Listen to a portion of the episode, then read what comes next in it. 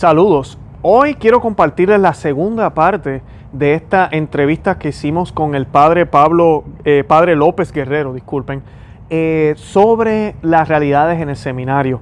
Los invito, si no han visto la primera parte, está aquí en la descripción. La pueden ver luego o la pueden ver antes de seguir viendo este video, en la cual el padre nos comparte su experiencia en el seminario, las realidades del seminario. En su experiencia, pues eh, fue en un sentido un abrir de sus ojos al darse cuenta que no era lo que él esperaba. Pero él también nos habla un poco de lo que está sucediendo en la crisis en la iglesia. Nos habla de qué cosas se enseñaban en el seminario que no van con la, con la sana doctrina y cómo él logra darse cuenta de esto ya cuando es ordenado sacerdote. Él nos habla también de la Eucaristía, de cómo se explicaba la real presencia de nuestro Señor en la Eucaristía, del demonio. Y en esta parte que vamos a estar viendo hoy, nos va a estar hablando un poco de cómo él llega a realizar la verdad, qué es lo que realmente deberíamos estar enseñando. Nos habla un poco de cómo trató de implementar la misa eh, tridentina en su parroquia y la resistencia que hubo y cómo también él pudo tratar, él, él trató de convencer a la feligresía de que teníamos que de dejar las cosas, teníamos que desprendernos. Y él pues entendió que ese era el camino para poder llegar, y es el camino, para poder llegar a la santidad, desprendernos de las cosas humanas y así podemos conseguir la libertad pero lamentablemente él eh, tuvo mucha resistencia por parte de muchos de sus feligreses. Él nos comparte todo eso en el día de hoy, vamos a estar viendo un poco de esto. Eh, los que ya vieron el otro video se dieron cuenta ya, pero en este video, los que no lo han visto, van a poder apreciar un hombre con pelo largo, con una barba larga. Él se encuentra en un año, en, bueno, ya se encuentra en el tercer año sabático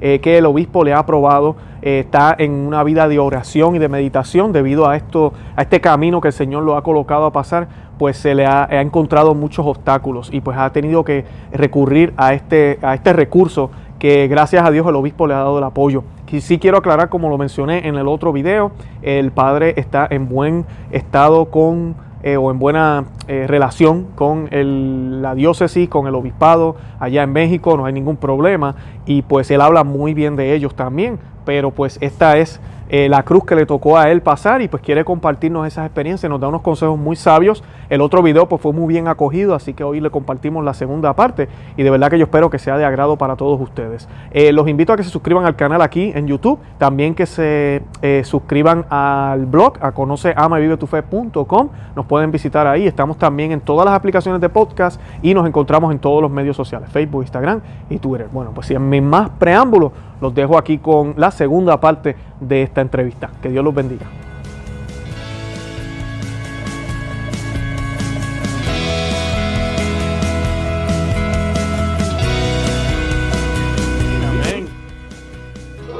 Porque no hay modo de discutir con el diablo. Y está el, otro ejemplo que fue el que lo decía. Dice, cuando se puso a discutir con uno, uno de los pastores, dice, no, aunque yo no sepa nada de todo lo que tú me dices, dice el cura, dice, tú eres el propio demonio. ¿Por qué dice eso? Porque el mismo demonio le, ¿verdad? Le, le, quiso tentar a Jesús con la misma Biblia, vamos a decirlo, con los mismos textos bíblicos. Ustedes están haciendo. Y efectivamente, efectivamente, yo ya con eso quedé más que, ¿verdad? Curado de espanto aunque ya me había metido a ver algo de apologética, como te decía. Pero ya dije, ¿por qué voy a discutir con él? Yo te muestro cuál es el asunto, si te gustó o no te gustó, ella bronca tuya. Eso fue, ya son de los otros detalles que vas viendo. No me conocía nada del demonio, no conocía nada de los ángeles, no, porque aquí hubo modas, como te decía, de los ángeles de la apologética. Tenemos ahorita un problema gravísimo con el protestantismo. Gravísimo. Mucha defección. Si no de hecho, ¿verdad? En acto de corazón, sino atraen mucho, ¿verdad? Los, los protestantes. Porque dan dádivas, despensas, materiales, bueno, hacen todo lo posible por llamar y atraer. Y se están yendo, se están yendo. Aquí hay una cosa muy curiosa que cuando hay reparto de despensas, pasan a recogerlo con cada una de las sectas, su despensa, y obviamente en la iglesia católica también da despensas. Y la gente sale con despensas enormes. y, quien, y quien tenga más productos, la despensa, con ese me voy. Ignorante futuro protestante, como dicen, ¿no? Clarísimo, clarísimo, clarísimo. Y el que conoce, no conoce a Dios, a cualquier santo se le hinca. Claro, así mismo es. Padre, y entonces ya después de eso, esto ya, ya, todo eso que me acaba de decir, ya usted era sacerdote, ya estaba ordenado, ¿verdad? Sí. Y entonces, eh, ¿cómo, ¿cómo llega entonces al conocimiento de muchas de las cosas que usted sabe hoy? Si no fue a través del seminario, ¿verdad? Sí, sí. El seminario, es, haz de cuenta, es la información yo la sentí, en ese, ahora sí que la sentí, perdón por lo que el, el término, pero era muy obvia lo que nos daba en el seminario. Mucho amor, mucha misericordia, ¿verdad? Mucha salvación. Todo era siempre lo mismo. Comienza siempre hablando con la Eucaristía y acaba siempre hablando con María y la iglesia. Era un esquema cuadriculado. Cualquier materia que te daban era Eucaristía, María, Iglesia. Entonces, si querías argumentar bien todos tus estudios, era empezar con la Eucaristía y la Iglesia. Cuando te das cuenta que la cosa no resuelve ningún problema con los fieligreses, ora mucho la Eucaristía, María y eso era solamente, tienes, eres, eres un alcohólico, no te apures. La Eucaristía, María y la iglesia, participa en la iglesia, en, los, en la pastoral, en los grupos, y con eso te curas. La aguantaban un mes, dos meses y ya no volvía. Hmm. Los jóvenes siempre la misma, el mismo método. No podías siquiera llevar un, esquema de, jóvenes de un año. Era siempre las personas movibles. Nunca eran las mismas cada reunión. ¿Cómo podías llevar un curso catequético de, los muchachos si no eran constantes? Y no solamente no venían o faltaban una o dos veces, simplemente ya no venían y llegaban otros y otros y otros y era un cambiadero terrible. Y sucedía lo mismo con los adultos. No van, no asisten, no son frecuentes, son rotativos. ¿Cómo puedes llevar, porque casi los, cualquier libro de, para atención de grupos, por ejemplo, de jóvenes, son tres para tres años Dije, qué ridículo, no puedo tenerlos un mes completo. Wow. Hmm. Entonces, y todo siempre es, lo mismo, ¿verdad? Cualquier problema que tengan mis feligreses es siempre lo mismo. No van a poder llevar ni la Eucaristía, ni, ni María, ni la iglesia, porque no vienen. Entonces el problema está, ¿qué pasa? Que no pueden tener una vida de frecuente, ¿verdad? Vida en la iglesia. Ahí es en donde yo ya me empiezo a meter de lleno a resolver el problema que tenían estos señores. Porque, ¿cómo voy a, atenderlos si no vienen al médico, verdad? Vamos a decirlo. No, pues no hay constancia. El médico, por ejemplo, siempre te dice, venga cada, todos los, martes en la mañana durante cuatro, cinco, ocho, nueve meses, diez meses o un año, y la gente no falta un solo día. Claro. Pero ¿cómo es posible que en las cuestiones de la fe no le importe? La misma catequesis para los niños, la misma catequesis para los novios o para los que se van a casar, para los matrimonios, etcétera, no son constantes. Y las únicas excusas, ¿cuáles son siempre? Falta de tiempo. Claro, no tengo tiempo porque tengo esposa, tengo hijos, tengo trabajo, tengo uh, actividades culturales, sociales, de todo tipo. Entonces aquí viene la cuestión. ¿Por qué le doy más importancia a la familia cuando se supone que debería estar la familia ahí? ¿Cierto o no? Correcto. Ajo, a, a lo social, a la salud, ¿qué es lo que no tenemos que nos impide acercarnos a Dios? Y es cuando te empiezas a dar cuenta que buscando solucionar un problema por aquí, otro por allá, todos están relacionados. Todos están relacionados. Es ahí en donde empiezas a ver que hay una conspiración porque todo se confabula para hacerle la vida al fiel cristiano difícil. Y vamos a imposible, imposible.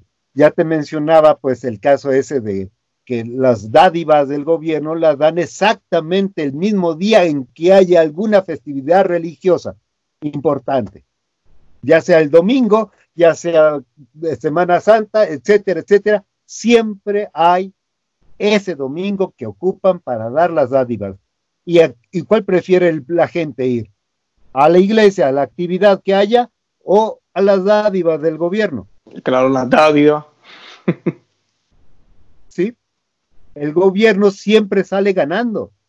Y nos dicen así como, ay padre, pues ¿qué quiere que haga? El mismo lugar de reunión es increíble. Por ejemplo, para una procesión, el mismo lugar del punto de reunión para la procesión, ahí era donde daban las dádivas. y yo pensando, ay, qué de gente, no padres, venimos a las dádivas. Wow. En fin. Entonces, ¿cómo resolver el problema ese? El problema comienza siempre es por el dinerito, dicho. El dinero. Porque el dinero necesitas de dedicar todo tu tiempo, gran parte de tu tiempo al trabajo para tener y ser responsable con tu familia, si es que la tienes.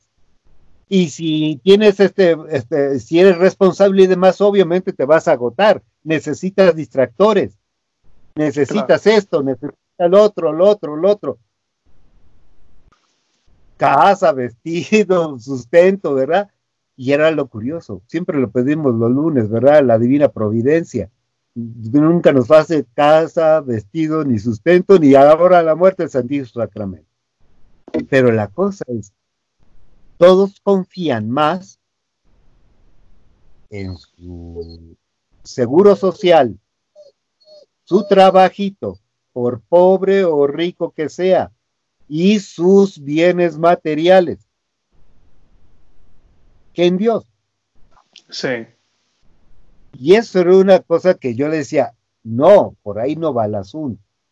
Fue cuando ya te comenté que, pues usted lo dice muy fácil, ¿verdad? Porque lo tiene todo asegurado con mi casa, con padre, hijo y todo, ¿verdad? Y sin nada, que pagando renta y demás, no es fácil el asunto es cuando te empiezas a dar cuenta que efectivamente no vas a poder acercar a la gente a la iglesia, primera, pues obviamente por falta de fe, eso. Y aparte por todos los distractores y, y los obstáculos que hay en la vida ordinaria de las personas. Imposible que pueda haber una buena cristiandad cuando se vive en un ambiente tan perverso como en el que estamos imposible, imposible. ¿Quiénes son los que pueden más o menos llevar una vida cristiana, vamos a decirlo así? Son los jubilados, los ancianos, los ancianos soy jubilados para el caso, ¿verdad? Los de una vida holgada, ¿verdad? Económicamente, que ya no tienen necesidad de, de dedicar tanto tiempo a la, a la a las cosas del mundo, pues vamos a decirlo, viven de su renta. Entonces está volviendo una iglesia de élite. y de ancianos. Sí, eso es verdad. Entonces dije, no es posible eso. ¿A poco solamente va a poder venir el anciano y el que tiene dinero a, llevar una visa, una vida de, fe? No, hay que resolver el asunto. Ay, los demás compañeros, es fácil resolverlo. Despensas, despensas. obras sociales, abrir asilos, abrir este cosa, mm, ¿cómo le llaman esto de los niños? Orfanato. orfanatos, abrir este comedores, comedores públicos. Y en serio, esos son nuestras tareas de los curas. Atender puras obras sociales. Entonces, ¿cómo vas a atender esas obras sociales? No las pasamos pidiendo dinero, dinero, dinero, dinero. Claro.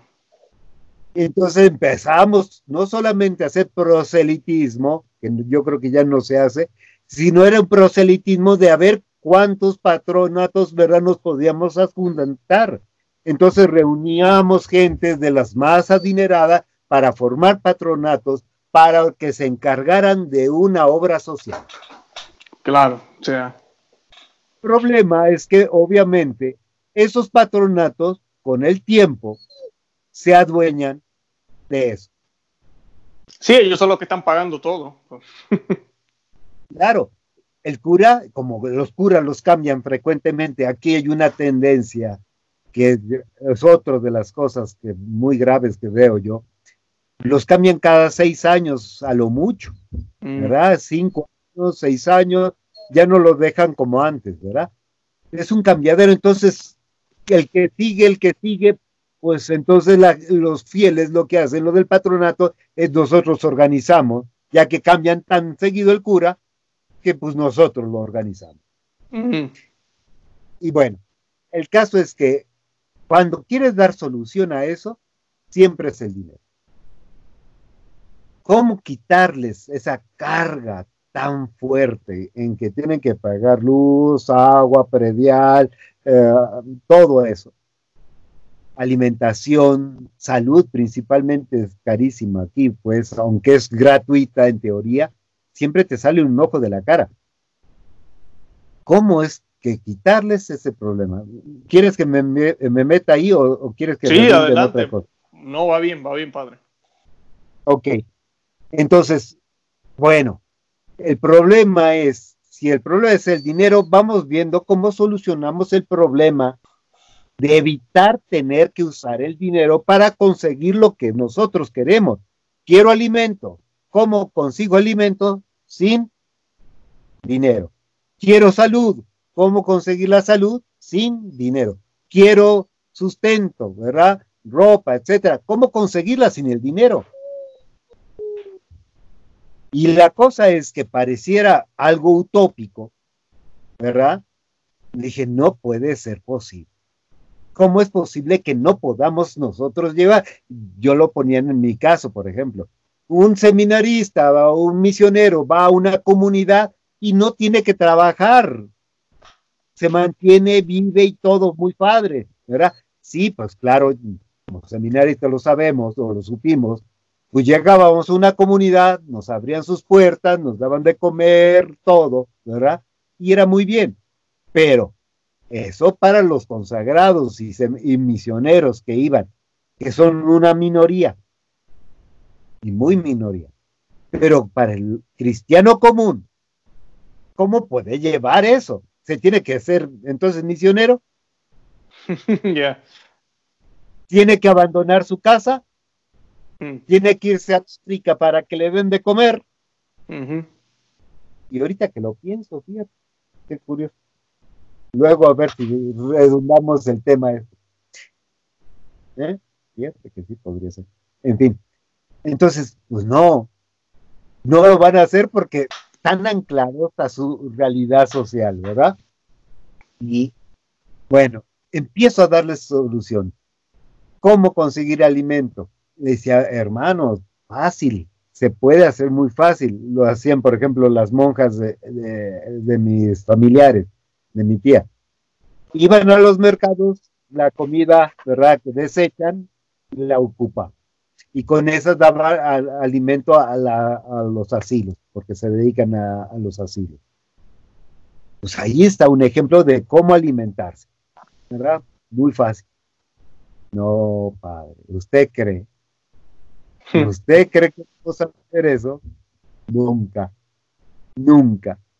¿Por qué? Porque obviamente la comida está o mayugada o a veces ya casi echada a perder, eh, se tiene que hacer una labor, ¿verdad? de estar limpiando, etcétera, etcétera. Aquí es muy común eso, ¿eh? aunque no en, este, en estos años, ah, en esta, con esta tecnología, México todavía es muy común en el mercado prácticamente no se desperdicia nada, siempre está el pepenador. ¿verdad? Y obviamente para conseguir materiales y demás está el pepenador. En el campo se dedican a, hacer la limpia, ¿verdad? De lo que se cultivó y de ahí sacan mucho, ¿verdad? Para su, para su alimentación o para venta. Pero sí hay esa costumbre del pepenaje, de la, del, ¿cómo se llama? De, de, la comida reciclada, vamos a decirlo así, y, y demás. Entonces, pues volver a, los, a, a, a, lo, pobre, ¿verdad? Vivir pobremente, pero no quiere decir, este, ¿cómo se llama? Miserablemente, sino con dignidad. Pero sabes que tú lo estás haciendo para ahorrar unos centavos. Y así yo pensando, ¿verdad? Todavía ilusamente, ahorrarte unos centavos para dedicarlos a otras cosas más importantes. Ah, la, la educación en casa, no, para. No, ¿cómo? Necesito yo título. ¿Cómo es posible? Pues, pues la, educación de, que da el gobierno no, te da títulos si quieres, pero el caso es que tú quedas. No, pero es que trabajamos los dos, padre. ¿Cómo le vamos a hacer? No, pues ya no tienes gastos de, del colegio, gastos de la alimentación, gastos de esto, pues puede la, la, mujer dejar de trabajar. No, padre, es que la mujer no quiere dejar de trabajar. El caso es que no quería nada. Claro, claro. Le vayan poniendo, no quería nada. Eh, padre, y sabe que la gente, ahorita estoy diciendo, eh, ¿cómo se dice? Uno uno debe pedirle al Señor, claro que sí, pero también uno tiene que actuar, porque por ejemplo en mi caso aquí, mi señora se queda aquí en la casa con mis nenas. Yo recuerdo cuando nosotros estábamos a punto de tomar esa decisión, eh, porque ella trabajaba, ella tenía su carrera y todo también, y nació la segunda y decíamos, diantre, pagar en cuido, pagar en esto, va a ser más costoso. Eh, el miedo de uno siempre es, diantre, dar el dinero, dar el dinero. Dios proveerá, ten fe, tranquilo, o sea, tú trabajas que Dios va a proveer. Y así ha sido. Mi esposa lleva ya casi cinco años sin trabajar y aquí no nos ha faltado nada. No hemos dejado de vivir el prácticamente el mismo estilo de vida que vivíamos. Simplemente que el dinero que supuestamente teníamos extra o adicional se gastaba en cuido y en cosas que ahora ya no gastamos. Eso no hace falta. Y en cambio estamos ganando más porque ahora mi esposa tiene tiempo para estar con sus niñas y yo la puedo ver a ella cada vez que llego aquí o si me voy más tarde al trabajo aquí en mi casa, eh, ¿verdad? Es desprenderse de eso y, poder ver el beneficio. Uno, uno recibe la paga como quiera, pero no en billetes, ¿no? En pesos o en dólares. Claro. No, claro, es, es que era obvio, o sea, había una mala costumbre y había, no una mala costumbre, sino aparte una errada escala de valores en las familias que, de ordinario atendemos. ¿Cómo cambiar esas malas costumbres, verdad? ¿Cómo cambiar escala de valores? Le dan mucha importancia a lo que no tiene importancia. La vida social le dan una importancia terrible, impresionante, impresionante. Es decir, el partido de fútbol, la televisión, los juegos, los compañeros, el deporte, es todo ya una cultura, ¿verdad? Que que le han puesto como si fuera ni la octava maravilla. Claro. Es que yo les mencionaba, hagan una escala de valores y se debe hacer sacrificios, precisamente, me decía, lo de la control natal mencionaba. ¿Para qué ya tengo tres niños o dos niños? Pero es que en vez lo que es la ventaja de un niño, ¿verdad? Porque dicen que el niño trae una cosa bajo el brazo. El hecho de tener evita que tú malgastes el dinero. Ahorita se está acostumbrando a, tener, ¿verdad? Ahorros o despilfarrados por aquí por allá. En cambio, cuando tiene uno muchos niños, Dios hace que nosotros seamos muy medidos, muy conscientes de esos recursos que nos van llegando. Pero curiosamente, y tú lo sabes bien, por ejemplo, familias de 11 o 12, 19 hijos que todavía hay todavía aquí en México, todos comen. Claro, claro, claro. escuela. Y de hecho, todos se hacen profesionistas. Todos, todos. Se pasa mucho sufrimiento, porque la señora siempre dice, pues ¿cómo le sufrí? Pues claro, supongo yo que sí. Sí. Eso era precisamente el valor del sufrimiento en la familia, en el papá, de la mamá, de los hermanos que se hacen cargo de todo, ¿no? Bueno, sí, hacían antes, porque no se puede hacer ahora y tenemos mejores condiciones de vida, vamos a decirlo, ya te decía, que estamos pobres, no es cierto, estamos en abundancia, pero queremos cosas que no podemos comprar. Correcto.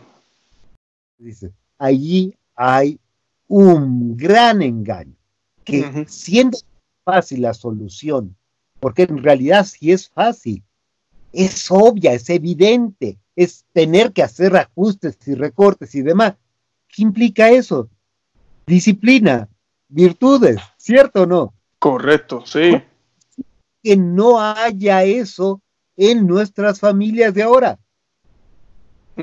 ¿Cómo es posible? Y aún así, si te vas a las familias grandes, vamos a decirlo, a las personas mayores, si alguna vez fueron virtuosos, ahora ya están careciendo de esas virtudes que quizás gozaron de su infancia o de su juventud, ¿verdad? Que ahora ya los ves tan acostumbrados y acomodados a su estilo de vida, que no quieren renunciar a nada, como te decía. ¿Por qué engaño será tan grave, tan fuerte, que nos impide despegarnos de este modo de vida. Y es cuando yo ya empiezo a meterme pues en la conspiración precisamente. Y te vas dando cuenta que qué bárbaro. El demonio se ríe de nosotros. Ah, tan inteligente. Y nosotros tan brutos, vamos a decirlo así, porque no hay de otra cosa de decirlo porque aún engaños tan simples nos agarran, nos agarra por todos lados y creyéndonos listos. Podemos tener mucha educación, mucha ciencia, mucha cultura. El demonio te agarra en las cosas más sencillas, más sencillas. Y ahí es en donde yo me empiezo a ver que efectivamente hay una gran conspiración. ¿Para qué? Y, y eso es lo que me preguntaba. ¿qué puede tanto el demonio querer ocultar? Porque obviamente lo que estás viendo a tu alrededor en política, economía, cultura, sociedad, el aspecto iglesia, ¿verdad? Fe, hay siempre un engaño, ¿verdad? Que siempre está metido ahí. ¿Qué es eso? ¿Qué es eso que tanto se empeña el demonio en ocultar, que se vale de todo esto, de todo el ambiente, para evitarnos ver una verdad. Pero, ¿qué es esa verdad? ¿Tú cuál crees que más o menos puede hacer lo que el demonio quiere ocultar? Lo que el demonio puede, yo creo que el demonio nos quiere ocultar que podemos ser libres. Sí, claro. No, de hecho, sí, Sí, sí, sí, cierto, pues sí, claro, sí. Pero hay algo. El que. Ay, no sé. Que somos hijos de Dios.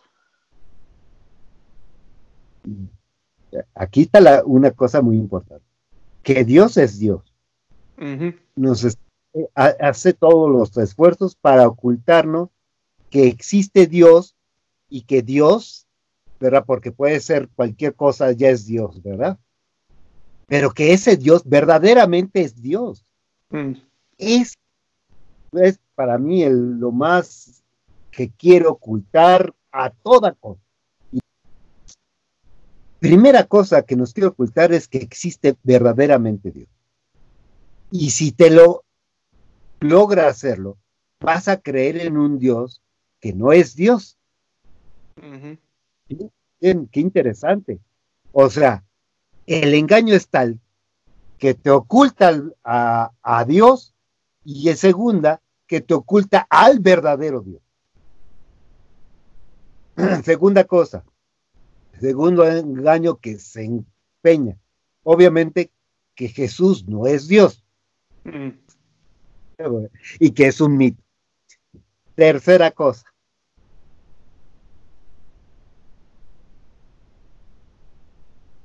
Pues la iglesia. Mm. Iglesia es una, es una ONG o como le dicen, o una empresa, una industria. Sí, sí, sí, sí, sí. Que no es necesaria para, para salvación, como quien dice, ¿no?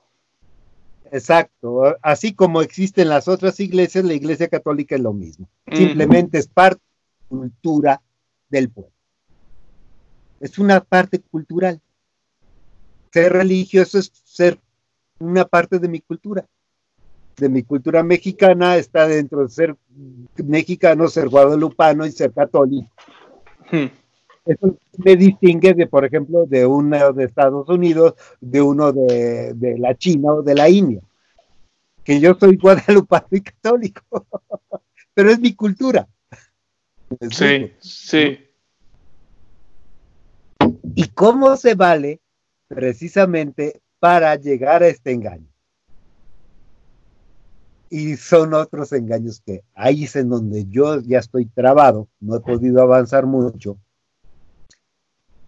Pero hay tres engaños por los cuales te va a ser imposible creer que hay un Dios verdadero, que Cristo es el Hijo de Dios y que la iglesia es la única. Se vale de estas herramientas, de que el alimento es indispensable para vivir. Mm. La salud. Y la técnica, o sea, la, comodidad, pues, el, sustento, pues, ordinario. Se me hace que por ahí va a estar el asunto. Si te das cuenta, todo lo que nos rodea es seguir reglas del juego. ¿Y cuáles son las reglas del juego? Es trabajar, esforzarte para conseguir dinero y dinero todo lo que quieras. Todo se me hace que esto se ha confabulado precisamente para ocultarte unas verdades fundamentales que son la existencia de Dios y demás, pero apoyándote forzosamente en ser, hacerte ser como una persona ¿verdad? caótica, imperfecta, que requieres forzosamente de esto para vivir. ¿Has visto cómo se pelean por una medicina? Claro. El sacerdote dice, no le tengas miedo a los muertos, tenle más bien miedo a los vivos. Efectivamente, si te das cuenta por dónde viene el, el, ¿cómo se llama? El, el, engaño, que hace creer que sin alimento no puedes vivir. Y te lo han hecho imposible que puedas tú conseguir alimento, ¿verdad? Y la salud y el bienestar y el sustento, porque es imposible de lograrlos fuera de esta sociedad. Es ahí en donde se ha empeñado el demonio en hacerte decir, es imposible salirte del juego. Tienes que seguir con las mismas reglas y demás. Y de hecho, si ya te das cuenta, sabes que por todo, todo el engaño que hay en la salud, que es impresionante, vacunas. Oh, sí tienes idea de todo esto, ¿verdad? No, claro, sí. Que es impresionante cuán sutil ha sido la forma en que nos han barajado el asunto. El asunto de la que tiene que ser purificada, decía un, un comercial, dice, si las aguas tienen que ser purificadas, ¿verdad? ¿Qué pecado habrán cometido? sí, sí. ¿Cómo es que el agua ahora se tiene que, purificar? ¿Qué es lo que le pusieron al agua para que se fuera imposible de beber? Y peor, peor, peor aún, ¿qué es lo que le tienen que poner al agua para que la puedas beber? O sea, cierta agua.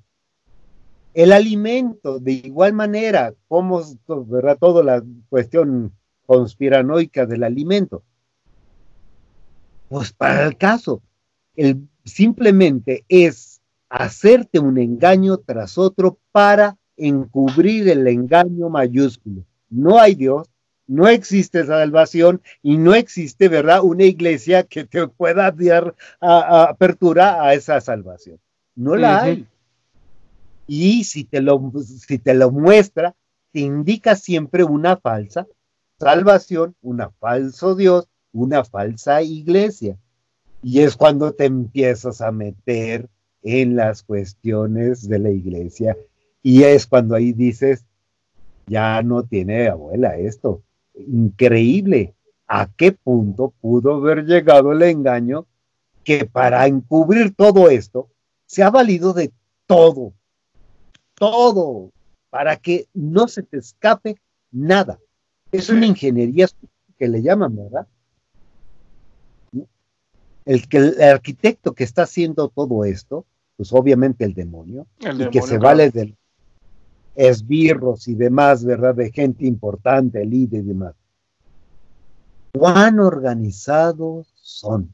¿Cuánto empeño se han puesto en hacerte y en arruinarte la salvación.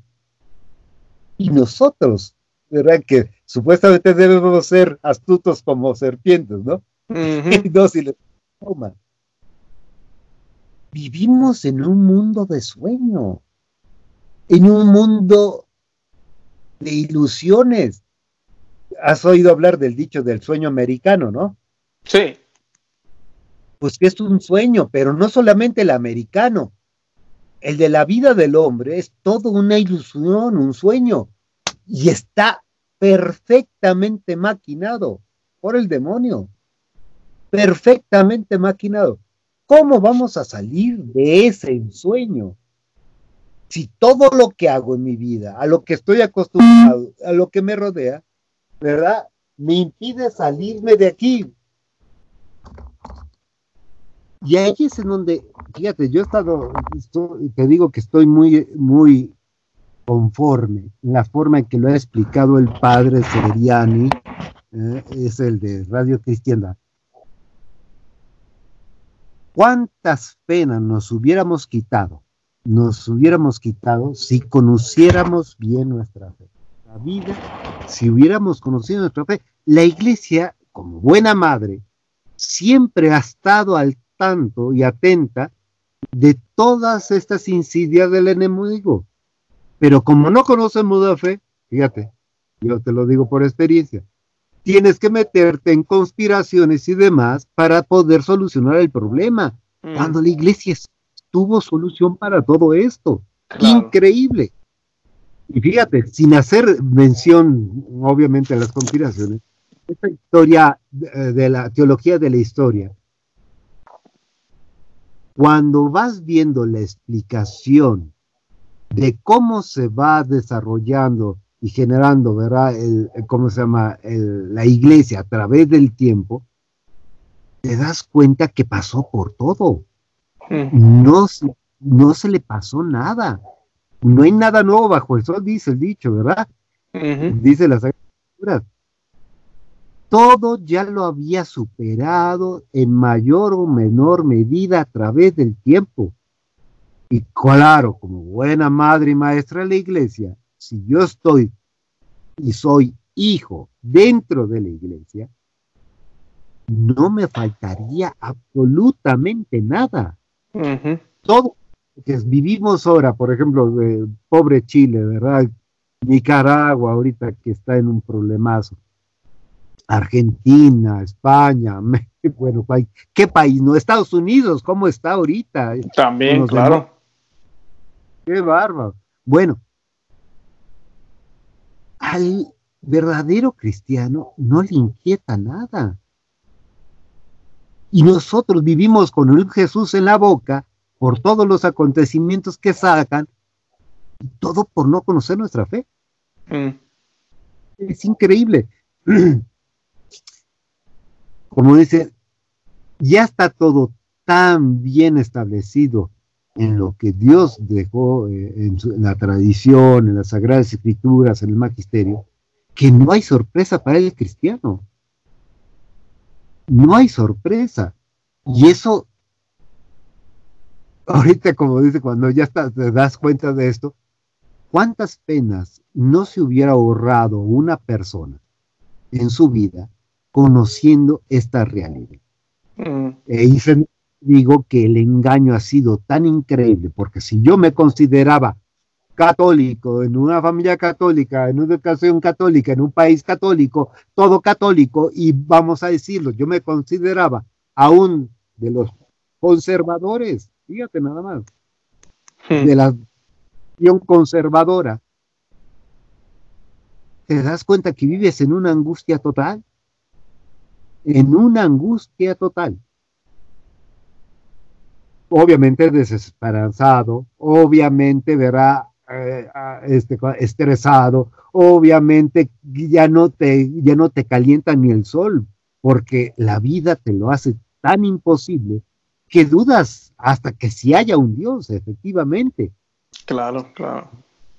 Eso es lo que ha, ha sido como muy liberador, empezarte a dar cuenta que efectivamente todo esto ha sido parte de un engaño tan meticuloso para apartarte de la verdad, única verdad y camino, verdad de nuestro Señor. Ahí es en donde te das cuenta que efectivamente, cuán listo es el demonio. Cuán listo. Por eso yo me, yo dije, aquí hay, o te pones las pilas, ¿verdad? Y tomas una actitud verdaderamente de conversión. El conservador católico el sacerdote, me creía muy inteligente, ¿eh? muy estudiado, inteligente, que tengas que hacer conversión de tu vida, mm. para, fue gravísimo, porque no lo quería creer, no lo quería creer. ¿Y cómo hizo, padre? ¿Cómo pudo? Ay, es cuando empiezas a, a darte cuenta que la verdad, la verdad, te das cuenta que eres tan, tan débil, tan descon, tan falto de virtudes. ¿Cómo puede tener virtud una persona que vive conchudamente toda su vida? Hmm. Porque mal que bien hemos ido después de una posición económica decente, ¿verdad? Si no de la muy acomodada, pero por lo menos eh, de las decentes. Pero no me, nunca me faltó nada desde que tengo uso de razón. Nunca padecí nada. Bueno, en el sentido de dolores, angustias, necesidades, nada. Y eso que éramos familia numerosa. Tuvimos buena educación, bueno, todo, bueno, todo todo bien. Y sin embargo, cuando te das cuenta, eres tan débil en la, por ejemplo, en la templanza, tan débil en la fortaleza, tan débil en, la paciencia, tan débil en la perseverancia, bueno, en todas las virtudes ordinarias. Y no se digan las fe, esperanza, caridad. Porque la vida nos hizo afeminados, esa es la palabra afeminar realmente. Yo no podía consentir un agua fría para bañarme. Imposible. Nunca la padecí. Y cuando te das, eh, bueno, bueno, parte de la formación es no tener agua caliente. pero, pero cuando te empiezas a enfrentar a esos detalles, dices, ah, caray, como que la cosa tan simple, muchos, yo lo vi, me consta, salieron porque no podían comer frijoles diario. Wow. Fíjate. Por lo menos tienen comida. Ay, Dios mío. Sí, o sea, les hartaba los frijoles, les hartaba lo, la comida, que es muy mala, que ni qué. es malísima la comida del seminario, pues, pero hacen lo que pueden las, las monjas. Pues es por la cantidad de gente, pues no es por otra cosa. Pero sí, hombre, no estamos acostumbrados a ninguna, ya ni siquiera la clase baja está acostumbrada a tener esas reservas o esas renuncias, imposible. Y eso es precisamente cuando uno se empieza a dar cuenta que la cosa no está bien. Cuando te empiezas a confrontar, porque fíjate qué curioso cómo le hice. Yo me sentía, ¿verdad?, de los conservadores. De los liberales era fácil verlos porque si yo era conservador, sabía que en mi, en mi seminario, mis compañeros, había la parte liberal, muy bien definida, conservadores, liberales. Y los conocía tanto a los liberales como a los conservadores, de los cuales yo me pertenecía. Y estaban los devotos, ¿verdad? Los devotos. Los muy piados, hmm. algunas santito, etcétera. Bueno, los que llevaban una vida un poquito más a seco pero son mínimos, no, no hacen ninguna diferencia, ¿verdad?, en la formación. Pero cuando te sales a la, a, allá, ahora sí que al mundo, y te das cuenta que hay una facción más, que son los, yo los llamaba los ultraconservadores, mm. los a los cuales, como decía, una forma fácil de distinguirlos es que no los aguantan. No puedes hablar. es imposible de hablar con ellos porque todo lo que hagas, digas o se vaya a realizar en las parroquias, todo lo ven a, la luz de Dios, vamos a decir. Fíjate, qué curiosos, ¿no? Entonces, muy rezanderos y demás, ya lo saben pero no puedes soltar un chiste porque te amonesta, no puedes tener cierta actitud porque te amonesta. Son pesados, tan gordos, ¿verdad? Hmm. Muy gente, gente, todo, pero son insoportables, insoportables. Son los que ordinariamente te ponen un poco de orden en la liturgia, ¿verdad? Ahí en las parroquias. Bueno, cuando, cuando empiezo a ver el la, situación. Lo que hice fue muy fácil. Pongo la, la postura extrema de la izquierda para darme cuenta qué está pensando. Me voy a ir a la postura extrema derecha para saber cómo piensa. Porque en alguna de las posturas debe de haber algún error y debe de yo encontrarlo para yo saber posicionarme correctamente, ¿cierto o no? Correcto, sí. O sea, tengo que examinar las dos partes, ¿verdad? Sabemos que están los de centro o, los, tantas variantes que hay, pero dije, no, vamos a ver las posturas totalmente opuestas. Cuando empiezo a ver la postura de derecha Y dije, pues es lo que yo pienso, es lo que yo creo, es lo que yo siempre deseo. No, no, no hay ninguna diferencia. En donde sí empezó a haber diferencia fue en la forma en que aplicaban la doctrina, vamos a decirlo, que era en la vida ordinaria. Fíjate qué curioso. Ellos aplican a diferencia de los conservadores ordinarios, vamos a decir la cristiandad ordinaria, ellos aplican la doctrina a su vida ordinaria. Porque una cosa es lo que crees y otra cosa es lo que haces. La moral no va pareja con la doctrina, ciertamente, ¿no? yo hablo en mi persona y obviamente con la que me junto y conozco. Una cosa es lo que te enseñaron en el catecismo y otra cosa es forma de vida, por decir algo, ¿verdad? Los arrejuntados, por decir algo, relaciones extramatrimoniales, por decir algo, ¿verdad? Control de natalidad. Una cosa es la doctrina y otra cosa es mi vida, mi moral, mi ética, vamos a decir. Entonces, así nos acostumbramos. Cuando yo me voy dando cuenta es que Aquí dice no, pues no lo hago. Empiezo a ver de este lado. Dije, ah, caramba. Estos son verdaderos cristianos, decía. Cuando lo empiezan a aplicar a las cuestiones de la iglesia, jerarquía, papado, es cuando lo dije, ah, ahora sé por qué hmm. son tradicionalistas, ¿verdad? Ahora voy entendiendo.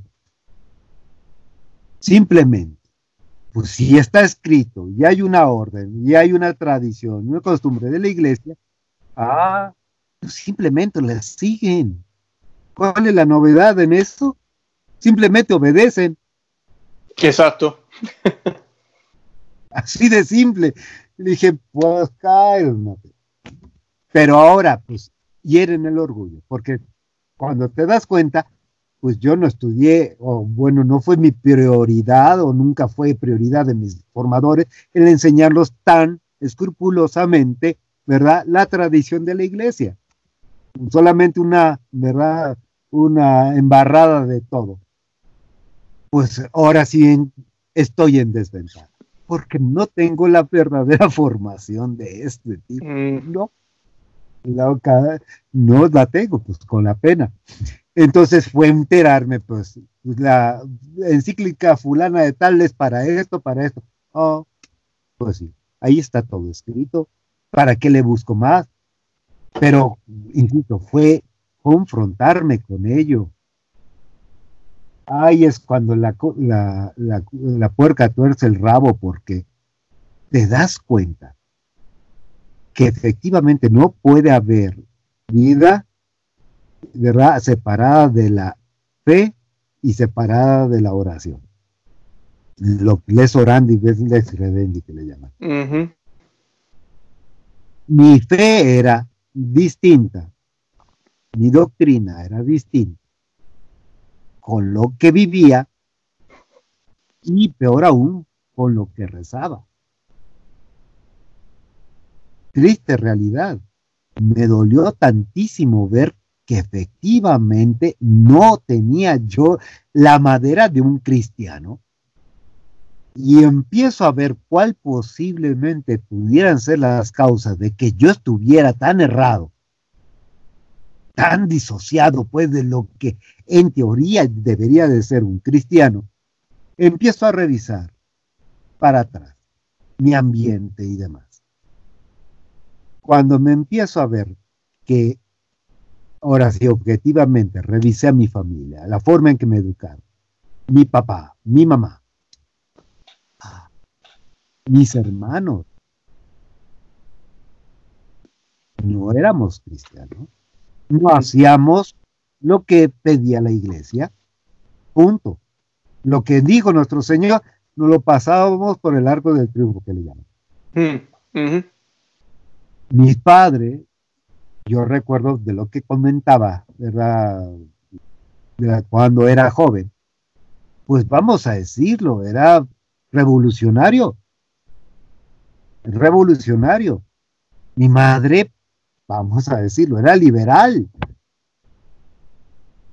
¿Qué se junta un revolucionario y un liberal? Pues hijos, pues modernistas. Ay, me da risa.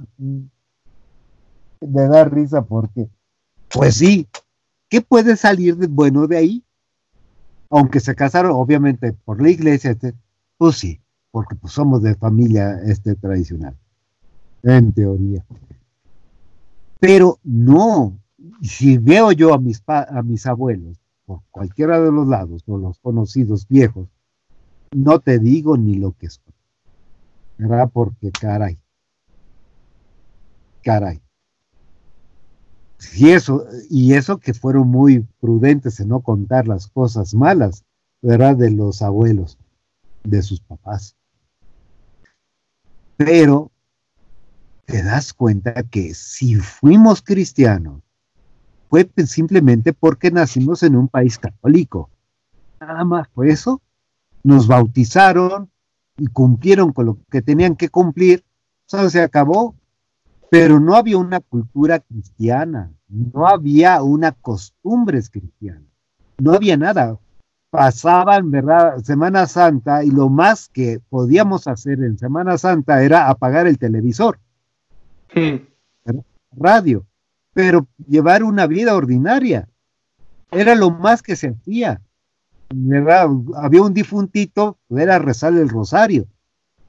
Era todo lo que se hacía. No misas, misas, no. Rara vez recuerdo haber asistido a una misa con mis padres, por decir algo, ya que la excusa de ellos era, pero para eso estoy pagando un colegio privado religioso para que allí vayas a misa. wow. Sí, entonces, no, no, no había nada de eso. Bueno, cuando empiezas a revisar la gente que aunque te rodea, o igual o peor.